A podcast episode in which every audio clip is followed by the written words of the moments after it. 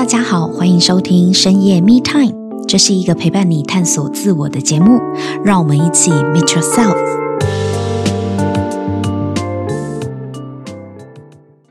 大家好，欢迎收听深夜 Me Time，我是沐晨。今天呢，我们要来邀请一位呢，永葆赤子之心，在我心里面呢，她真的是一个非常了不起的女士，因为呢，她从自身抗癌的经验里面呢，带孩子一起认识了生死。让我们来欢迎今天的来宾 Joy。Hello，Joy。嗯，Hello，沐晨，Hello，听众朋友，大家好。然后我是 Joy，然后我本名是洪芷依。那目前在国立政治大学应用数学系担任助理教授。那我本身呢是一个孩子的妈妈，但是很多人都以为我有四个小孩，因为我有四个孩子跟着我跟进跟出哈。那因为最主要是我跟妹妹他们家一起住，然后、嗯、呃妹妹就为国家贡献了三个孩子。对，所以我们家就有老大、老二、老三到老四这样子。所以你你们一家人呢，是你跟妹妹一起住，然后呃，你生一个小孩，其他三个是你妹妹的小孩。没错，对，嗯、量看起来很大，那家里也的确蛮吵的。我们今天呢，要来跟 Joy 聊关于分离这个课题，这真的是一个让人家很不想面对，但是每一个人其实都会遇到的一个状况哦。不管是在生活上的分离，像是包含了毕业典礼啊、分手啊、离职转换公司，或者是小孩长大了离开家里去住学校，以及我们身边可能会面临一些亲友的离去哦，离开了人世这样子等等的一些状况，这些大大小小的都是在我们的生命当中会经历到的分离。那在一个环境久了，难免就会有感情嘛。可是呢，久了有感情的人，他势必在某一段时间之后，他们就会离开了。那我们就要跟这些人学着道别。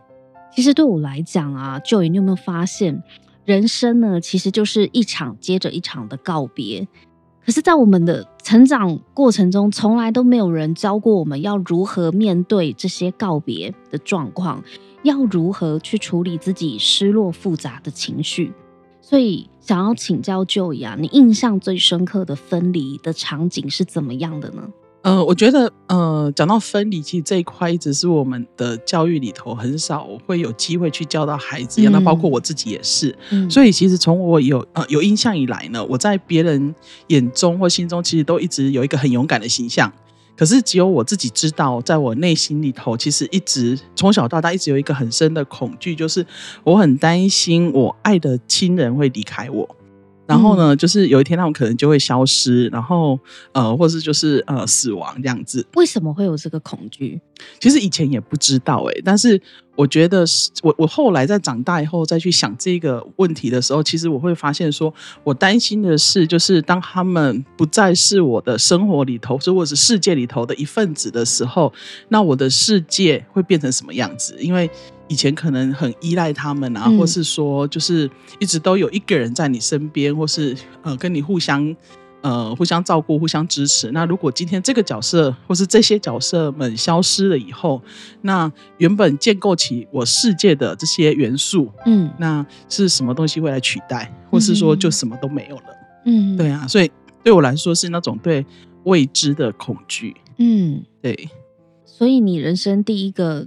让你最震撼，或是让你惊慌失措的分离，你还记得是什么状况吗？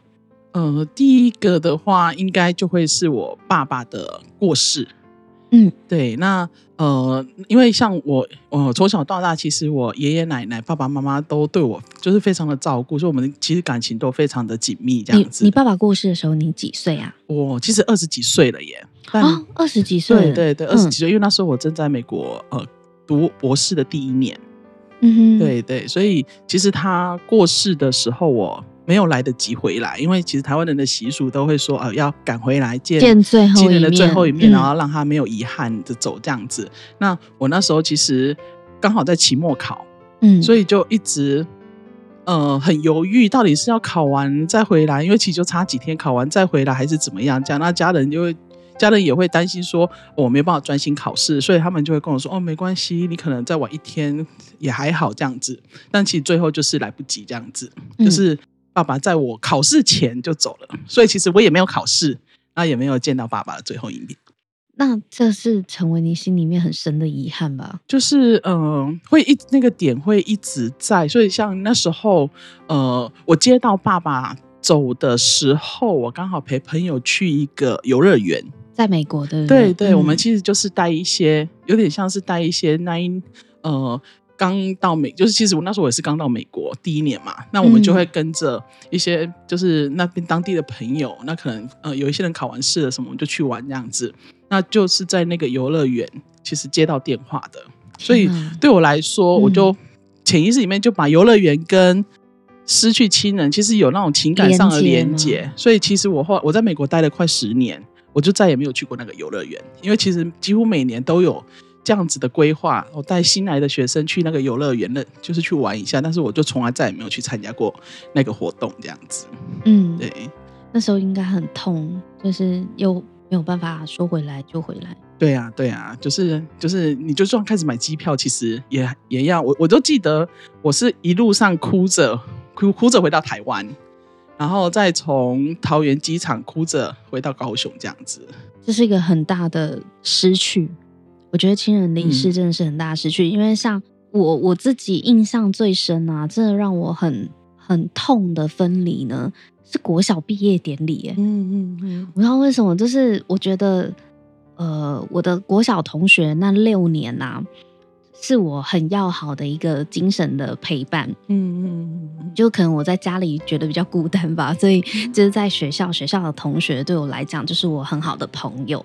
结果我没有想过，就是这一群陪着我念书，就是从小一到小六的同学，居然有一天我们要各奔前程。嗯，那时候的毕业典礼，只要一放。吴奇隆的一路顺风，我就哭到泪崩哎、欸，就是心很痛啊，就会觉得为什么好朋友就没有以后就再也没有办法一起吃午饭、吃便当，就是那种感觉是很大的失落。你让我想到那个，我国小毕业典礼结束之后，我还去号召所有同学再回到班上来上课。是不是？我觉得老师来教英文，然后我去上课。我觉得国小的毕业典礼应该是蛮多人第一次，就是遇到陪伴你很久的人，嗯、不管是老师，你很喜欢的老师，对对对，或是你很喜欢的朋友。哎，真的，你的整个环境跟身边的生活圈，每天会遇到的人。嗯会经历一次的大风吹，就是因为你上国中就全部都要换新的，那个痛是我现在回想起来还是历历在目的。嗯、就是我觉得我光是毕业典礼就哭到不行，嗯，而且那个心痛是很难去去面对的。对。爸爸是你第一个遭遇到的亲人过世，啊啊嗯、而且你回来的时候，他们应该都已经已经处理好了，对啊，对啊，在等家祭还是公祭嘛？对啊，对啊，就是爸爸就是躺在那里了，对啊。天哪！嗯、所以你等于是整个跳过很多很多过程呢、欸。对，我觉得好像就跳过一些心，你你这样让我想到了妈妈过世的时候，因为我觉得像你这样提醒了我，就是。爸爸过世的时候，我的确好像有一段心理准备的过程啊，是是被跳过的，嗯，所以就很突然，好像那种你没有预先去预知到这一块，嗯、然后就蹦一个炸弹就炸进来生命里面这样。所以你你那时候在游乐园接到电话的时候，是跟你讲病危还是走了？就就就是说你现在就回来吧。所以其实我就知道 okay, okay, 就知道要倒数了。对对，对嗯、我我现在其实才有这样。这样子的一个想法，就是像妈妈走，因为我爸爸妈妈其实都是癌症过世。那妈妈其实是呃前几年我从高雄上来台北工作的的前前一年过世的。然后妈妈那时候，我我觉得其实现在想起来，我蛮感谢她的主治医生的，就是她后来其实已经、嗯、最后已经都应该是已经算弥留了。嗯、那医生其实也让她去待在那个加护加护病房，对，嗯、待了一个多礼拜。那时候我们以前不知道，我可能觉得说哦，就是要尽力去救，其实为了要尽力救妈妈这样子。嗯、然后可是其实每一次去医生都让我都都让我们去看了妈妈的排出来的液体啊，怎么变色啊，然后数据怎么差这样子。然后、嗯、对啊，然后我我现在想起来，其实那一段时间是他的主治医生让我们慢慢的去接受，其实妈妈在离开我们的。嗯，对啊。然后我都想，我那时候都每天去 ICU，然后都唱那个唱《奇异恩典》给妈妈听。嗯，对啊，因为我觉得好像每次一唱，他就有一点反应，可是就也许是反射或什么，但是就会觉得哎呀有反应，然后妈妈跟我哎有在交流了这样子，嗯，然后慢慢的我我发现到后来，我的确就开始跟他讲说，那你你就好好好走吧，我们很好这样子。所以其实有陪伴的那一段过程呢，嗯，我们在学会跟亲人告别，或是跟身边很好的朋友告别的时候，还是要有一个缓冲期，对不对？其实真的是哎、欸，没有缓冲期，那个打击真的要去太突如其来，要去面对跟要去接受即将发生的这件事情。可是，可是你知道，COVID-19 到现在啊，就是这几年也有很多的朋友。呃，有些是因为疫情，有些是因为意外。嗯、对，哦，其实明天跟意外，你不知道哪一个会先来。没错，没错。我自己最近呢，比较深刻的就是，嗯，不是很亲，可是有一些人，就是在你的生命中，你跟他交汇的那短短的几个 moment，或是那几年，嗯、你们可能是同学，特别好。嗯。也许就是那短短的片刻，他让你留下了很好的印象，就是哎，你喜欢这个朋友，或你喜欢这个亲戚，嗯，然后他们就因为意外走了，嗯，有一个是因为火灾走了，一对姐妹，我的朋友曾经认识的朋友，嗯、那有一个是呃帮我家刷油漆的亲戚，嗯、某一天就是呃还在群组里面跟我们聊，想讲笑话，讲一讲，他说他十一点要去睡了，嗯嗯，十二点。他老婆跟他聊天聊到一半，他讲话讲到一半，怎么发现这个人睡着了？很像断电一样，就好像我在跟你讲一句话，等你回，怎么你就不回了？我们刚刚还在聊天哦，就后来紧急送医，他就再也没有醒过来了。嗯，生命就是这么的措手不及。对呀，说走就走。可是你看我，我我是他家人以外这么多圈之外的人，嗯，我都哭到不行哎。嗯，我觉得那个恐慌，就像你刚刚讲的，就是那是一种未知的恐慌。对，你怎么突然就离开了？嗯嗯。那如果生命在你身上这么脆弱，我也会很害怕。哎，那我还有很多东西，是不是也明天就没了？嗯，明天就失去了。对啊，对啊。其实这个就跟我呃前一阵子发现自己生病的事情一样。对啊，就是呃，我我我过年前就是这。这一次的过年前，发现哎自己得到乳癌，就是乳房长了一些肿，只是长了肿瘤，然后知道是恶性的，但是还要做一些，那时候就需要做一些进进一步的检验，去知道说它是第几期啊，或者它是哪一种形态的呃的癌症。可是因为因为我自己的爸爸妈妈都是癌症过世，也是乳癌吗？呃，妈妈是乳癌，然后爸爸是肝癌，所以这个对我们来说就会是。然后就把以前的所有的那种经验、爸爸妈妈恐惧全部都掀上来，对不对？对对对对，就爸爸妈妈，呃，其实，在我们应该是中学的时候，他们就生病了，对啊，那所以就是会有很呃很长很很长，就是那种家里不断的。呃，有人需要跑医院啊，或是说经济上有一些困难啊，什么这样子，所以这些恐惧啊、担忧、害怕，全部都涌上来。也许我现在的生活状况已经跟以前不太一样了，嗯、但是那种小时候的那种感觉，全部都反扑上来。嗯，所以我刚开始知道的时候，我其实很很害怕，对，非常的害怕。可是因为我知道我妹妹跟弟弟应该也跟我一样害怕，所以我其实不太敢去把这一块显露出来。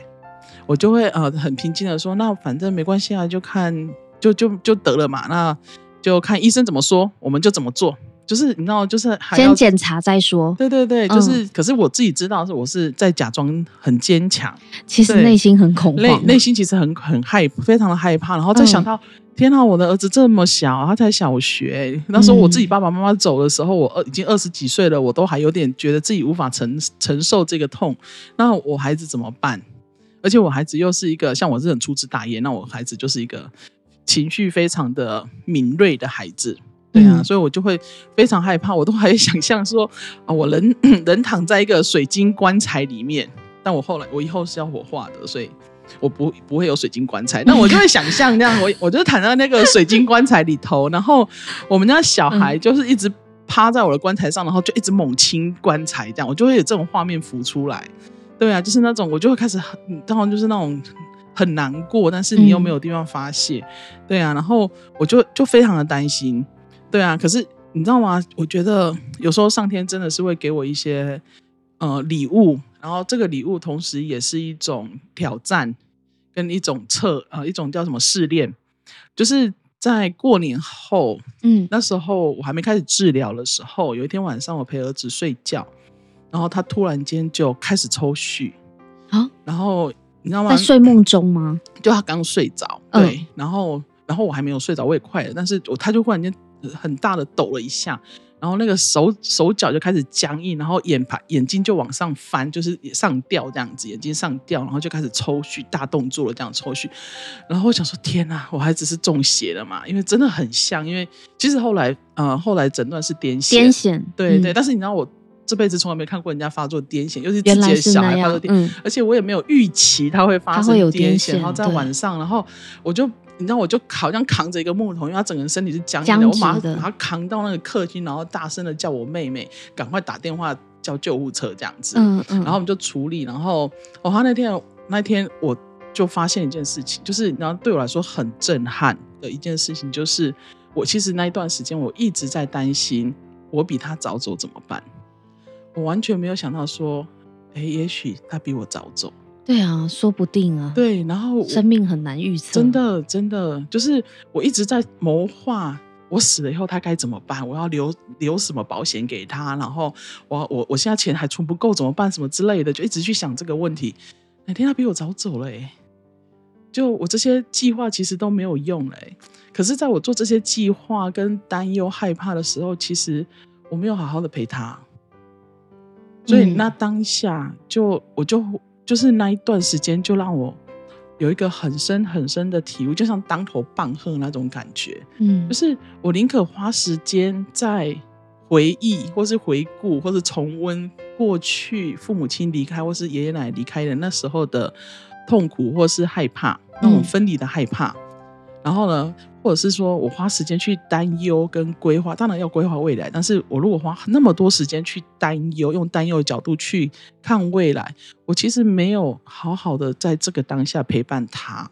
嗯，对啊。那其实我们能拥有的也也就只有当，下，就只有当下而已。我没办法改变未来，然后 我没有办法去改变过去，然后没有办法去掌握未来，对啊，也没办法。可是我连我可以掌握的当下，我竟然都没有掌握好。那如果在那次不是癫痫，他是真的中邪，然后就走了，或是从此就呆了。因为他那时候其实他恢复期会有半个多小时的时间，是你跟他讲话，他会很茫然的看着你，然后他没有办法任何的反应。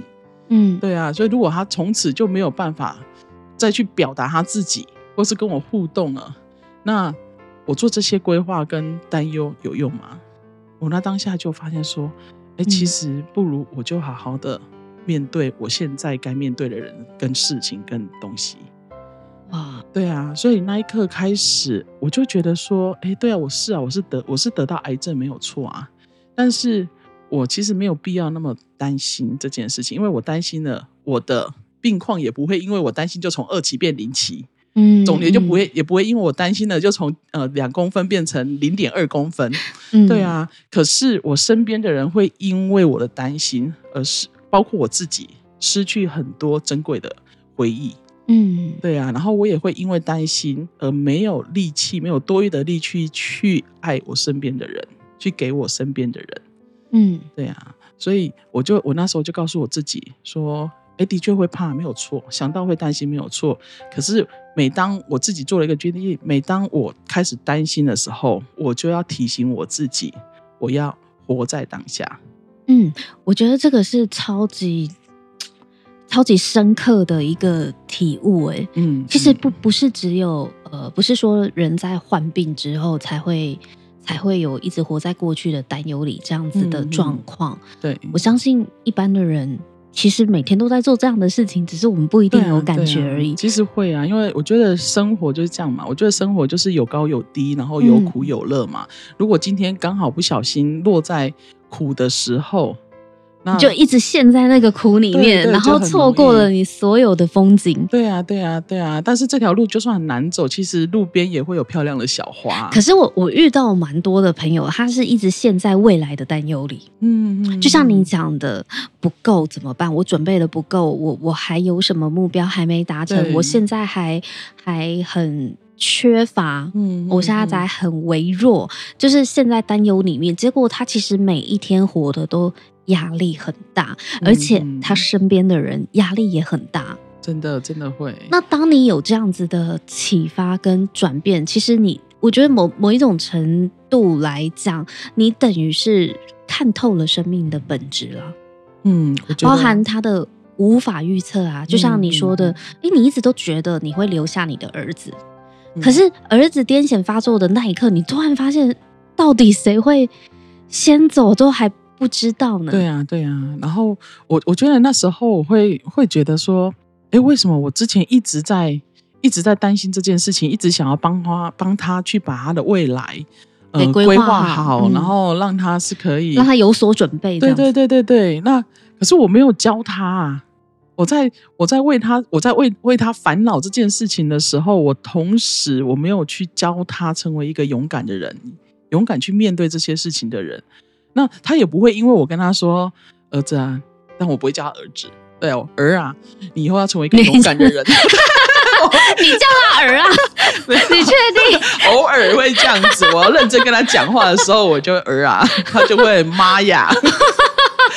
对啊，好酷哦。OK，对啊，然后就他不会因为我讲话，我叫他做什么，因为因为你知道孩子就是这样子，你叫他做什么，他就偏偏不会做什么。所以他当他不理解的时候，对，有时候理解的时候，他也会刻意不会去做，很难教哎、欸。嗯，对啊，对啊，所以我觉得孩子从来不会因为我们讲的呃说的道理而成为那个道理中的样子。可是孩子会看你怎么去用那个道理，孩子会看你怎么去用那个道理，你是一个什么样子的态度去面对那些事情，他会从里头去学这些东西。嗯，对啊，所以我就那时候我就会觉得说，哎，我我会期待我不管未来我的儿子，呃，未来多久会有我，那我会希望他是一个勇敢的人，是一个呃有爱的人，然后是可以理解自己，也可以去理解别人。然后知道自己想要什么，然后也很愿意去冒险的孩子，那我现在就要让他，就是要让他看见，要让他体验到这样子的人是什么样子的人，所以我也必须要去学着开始去做这样子的人。嗯，对啊，然后就带着他一起去做这样子的人。诶，那我好奇问一下，那个肿瘤的切片出来检验的结果是？检验的结果是恶性的，然后呢，嗯、那个大小其实就是二期。嗯，就是我们说的，其实就是不是乳癌二期，对，乳癌的二期。然后，嗯、呃，如果要再讲更医学，因为其实我也没有问太多，因为我后来决定说，我就是相信医生，我大概知道一下我的状况是什么之后，我就没有再去深入去了解，嗯、因为其实再深入也跳脱我自己可以理解的范围。那我知道那一对英文跟数字，其实对我不会有太大的帮助，嗯、所以我大概就知道说，呃，我是 HER2 阳性，也就是说，我的细胞是对荷尔蒙的。是有反应的，荷尔蒙是会让可能会让它比较加速它的成长，嗯，对对，所以我像我我接下来就可能会需要有一个治疗的方式，就是需要吃荷尔蒙的药，抑制嘛，抑制荷尔蒙的药，对，嗯，类似，其实我也没有弄得很清楚，OK OK OK，对啊，我就觉得说，哎，我就想，我就找一个我可以相信的医生，那我就相信他。那你发现这个是恶性的，你当时会更加恐惧吗？还是？其实你也已经看开了。其实会，因为其实之前其实一开始去看医生的时候，从形状医生就说，就是他就是依照他的专业，就是大概就是百分之百是了。哦，所以其实一开始医生还没有等切片切出来，也已经让你有一些心理准备，做最坏的打算，只是。切片切出来好啊，反正就如你所想的这样子，嗯、就只会担心啊、呃、有没有扩散啊或者什么。那我觉得我还算幸运，嗯、因为像我发我会发现是因为我有一天躺在床上没事做，然后就摸摸自己的胸部，然后就发现了，所以我就觉得哎，很明显吗？很明显，就像那时候就很像一颗弹珠，非常的明显。OK，所以其实我觉得这个真的是台湾女性癌症疾病之首。就是一个是子宫颈癌，一个就是乳癌嘛。这个真的要提醒各位女性听众朋友，我们要定期的做好身体健康检查。嗯嗯嗯、对，那你发现了之后，我很好奇，你怎么跟你儿子沟通啊？你有跟他讲这件事吗？对我，我有，因为我觉得，像我，我用我小时候的经验来讲，就是呃，我我爸爸妈妈生病的时候，我们大概其实已经国中了。嗯，所以其实很好理解，是完全知道爸爸妈妈的病情或什么，但是我们在家就不太聊这一块，就我会知道爸爸妈妈什么时候要看医生，然后呢，什么时候要做什么治疗。你说你自己小时候就是这样子过来的，对对对，对，但是呢，就就是反正我们就是按表操课，时间到就去医院，然后然后就回家这样子。可是你当时看着你的爸爸妈妈在治疗的时候，你是相信他们会好起来的，对吗？对，对，你没你没有你没有预期说他们可能有一天会因为这个病就提早跟你 say goodbye。其实没有想那么多哎、欸，因为那时候就是就是。学生嘛，嗯，就是念书，就会觉得反正你有病，你就乖乖吃药，按照医生嘱嘱咐。对，然后我们就是协助，然后他如果他做完治疗很累，那我们就、嗯、就是尽量的呃帮助和协助他们这样子。但是就是好像没有人特别在家里面去聊这一块，所以我当我发现我得到癌症的时候，我就跟我自己讲说，我的每一个状况，我都希望我我们家的孩子们都知道，因为其实就算我不说。他们其实会发现，而且他们其实是可以感受得到，嗯、情绪上面或是一些比较呃不是物质上面，他们其实是可以感受得到的。所以我那时候就跟我妹讨论，然后我就跟他们说，呃，我会让孩子知道每一件发生在我身上的事情。所以有一天呢，我就集合他们。因为我就跟我自己讲，因为我我之前呃有参加过三阶三阶段的那个工作坊，嗯，那里面我学到一个很棒的技巧，可以让你在做很多事情的时候，心里是比较稳定的，然后是比较知道自己在做什么的。所以我那那个我们那时候就叫在工作坊里面那个语言就叫做 grounding。嗯，OK，那其实也就是说，让你知道你现在所处的所有的状况，然后呢，你会碰到什么样子的事情，就是先让你有一个底就对了。Grounding 的中文我们可以理解为，呃，那时候我们在工作坊，我们给他一个中文的名字叫做定向，其实就是让你去知道你的下一步要朝的是哪个方向走。OK，所以你就会比较安心，嗯、因为你知道，就很像那个指南针嘛，你就不会，你就比较不会迷航这样子。嗯，对啊，所以我就把他们集合起来，我就告诉我自己说，我要去 Grounding 他们。对啊，嗯、然后所以我就告诉孩子们说，哎，我的奶奶生病了。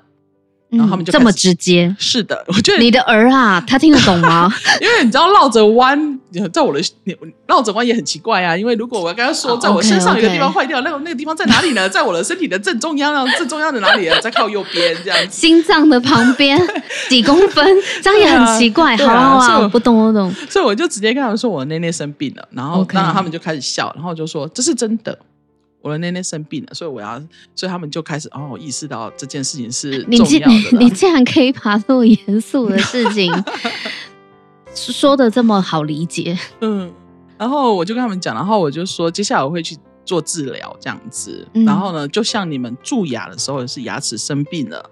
然后你们就要去看医生，然后医生就会看看一看你的牙齿是发生什么状况，然后就给你治疗。然后例如说老大跟老三，就我们家老大跟老三，你们的牙齿蛀牙了嘛？然后因为很严重，所以医生的治疗方式就是帮你套一个牙套在上面。嗯，好，那我现在我就跟他说，那我的奶奶的治疗方式呢？医生是说我接下来可能会先去需会先去需要做化疗。嗯，那化疗其实就是打针，就像你们感冒生病了要吃药一样。所以我就会去打针。那呃，这个针打进去呢，因为它是要去杀死，就是呃，在我内内的那个不好的东西，所以呢，也同时会让我不舒服。嗯，所以呢，如果我去治疗之后呢，可能就会有几天的时间是很累的、很不舒服的。那你可能就会看到我一直躺在床上，或是说一直想要休息。那这时候我就会需要你是你来照顾我。我就跟他们讲说，我会可能有时候会告诉你们说，请你们安静一点，我想休息，或是跟你讲说，可以请你帮我拿个什么东西吗？嗯，对，然后他们就他们就知道是怎样，然后我就说，等到治疗到差不多的时候呢，换第二种方式的时候呢，我医生就会帮我把那那里面的不好的东西切除、切掉，这样子，切掉，对，然后他们就非常的。然后听到这种东西，他们就很想要知道那是什么。就是说，其实就像你的牙齿已经坏到某个程度之后，你就要拔掉一样。嗯，对呀，对呀。所以他们其实就会理，就是我觉得就是把它连接到他们可以懂的经验。但我不会跟他们讲说是癌症，然后它死亡率是多少。不，这个其实这个太可怕，没有意义。对，而且只会让他们很恐慌，很会很恐慌。对对对。然后我就会跟他们说，而且这个药物呢，有可能虽然不是很确定，但是有可能会让我的头发掉。所以当我开始掉头发之后，他们就很兴奋，终于掉了那种感觉吗？他们就觉得说：“哇，如你所说的，然后今天掉几根，明天掉几根，然后今天掉一把这样子。”我觉得小孩子就是这样，这是他很看重你讲的话，然后他也、嗯、他也等着看你讲的话有没有落实，对有没有真的变成如你所讲。对对，然后后来因为掉有一次调太多，我就后来就直接跟他们说，好了，我因为掉太多，我觉得非常的烦，所以呢，我决定要把它都理掉。嗯，然后呢，然后我就说，那谁要来帮我理头发？哇！你叫你的儿帮你理头发？呃，我老三帮我剪头发，然后老大帮我理头发。呃，老三是你妹妹的小孩，对对，二三四是我妹妹的。嗯，然后老大是你的，对对，OK，他们就帮我处理，然后，然后他们叫你阿姨，对不对？他们叫姨姨，嗯，是一个特别的阿姨，叫姨姨。OK，因为很有 special auntie，OK，因为那个幼有次幼儿园的老师就跟我说，那个呃，我们想，因为你知道那种。Baby talk 都是两个字两个字的，哦，对对对对啊，然后老师面面饭饭，他就说，呃，为什么有有两个故事？第一个故事就是，呃，为什么你们家的小孩到这么大了还要用叠字？然后我就说，嗯，因为你知道，通常他们最近男孩都很 man，就不太会这样。然后老师就说，就是他们都叫你姨姨。我说，哦，对对对，因为姨姨对他们来说就是我，不会是别的阿姨。对，所以我们就会允许他就是这样，就是这样去使用他。但他叫别人也是叫阿姨，所以我们其实不担心。对啊，所以老师说哦，原来所以老师也就知道他们的姨姨就是我，就是你，就是对对对，对 啊。所以你跟他们讲完之后。之后你做化疗，然后所呈现出来的一些、嗯、呃症状，或是容易疲累的状况，对，其实他们也很有安全感的，就是因为你都已经 grounding 过了嘛，对对对，都已经让他们知道接下来会发生什么事。嗯嗯嗯嗯，对。只是唯一没有让他们知道这件事情跟生死的相关联，对吧？对，我没有就没有没有特别提因为我个人正积极的在接受治疗 所以暂时也不需要跟他们讲那么多。哇，那 Joy，所以从这个离癌的这个境遇啊，如果我们现在回看分离的课题，你觉得其中的关联性会是什么呢？嗯，我觉得啊，如果我。呃，从现在去往回头去看的话，我呃，与其说是分离的课题，我会比较呃倾向说是一个珍惜的课题。对，因为像以前，呃，爸爸妈妈得到癌症，然后呢，我的心里很害怕他们的死亡会带来的那些分离。其实最主要是因为我在过程中其实没有去准备这件事情。对啊，包括到嗯、呃，他们在最后的，我可能也没有做好做好那些准备，所以。我觉得会有很大的一块的遗憾，会是在说啊，我当时怎么没有去珍惜这一块，就是好好的去做一些事情，对啊，去跟他告，因为其实很多告别都不是为了过去的亲人，都是为了还活着的现在的人。嗯，对啊，所以如我觉得他会是一个很珍，会是一个珍惜的课题。所以像我现在就会比较珍惜，会会珍惜我眼前的这些人、这些事、这些物。然后呢，就是会花时间去跟他们相处，然后呢，去去让我的这些时间是是用的很值得的。嗯，然后呢，你就比较不会去想，就是有那个能呃，有那个要怎么讲，就是。你因为一个人就是二十四小时嘛，当你花很多时间在珍惜眼前的时候，其实你就会相对有少的时间去担忧，那你就比较不会有时间去害怕那个分离。嗯，对，当然分离还是会来到，是。可是那一就是当分离来到的时候，你就会发现说，哎，其实你一路都在都很珍惜这个人，那你就会知道说，他是时候他要往他的下一步去了，那同时你也要往你的下一步去了。嗯，对啊，所以我觉得这是一个。珍惜，当你懂得怎么去珍惜的时候，你就会比较容易知道怎么去面对分离。哇，原来要做好面对分离的准备，其实就是把握当下，对啊，珍惜眼前人。我以前一直听珍惜眼前人都没什么太大的感受，嗯，可是确实如你所说的，如果这个人他。离我而去，可是我此生对他已无遗憾。嗯，嗯，就是我们每次的交汇，我都是非常真心的，而且也没有浪费跟他在一起的时光。对啊，我觉得那如果他走了，虽然难过，但是也我觉得心中没有遗憾是很重要的，对我来讲很重要的一件事情。对啊，对啊，对啊，因为人就是最怕。最怕想当初，如果我怎么样就好了。我觉得这句话真的是很可怕的事情。那为了不要让自己有什么想当初我如果怎样就好了，那不如就是现在就是那个当初啊！你的现在的每一刻都是你未来的想当初。对，对，就把现在这一刻过好就好了。对啊，对啊。然后你你会用那种很很美好的时刻去填满你的日子。嗯，对啊，那你就不会有太多的时间去去想东想西。嗯，然后呢，去什么事情都不做，去担忧未来，然后甚至于就是。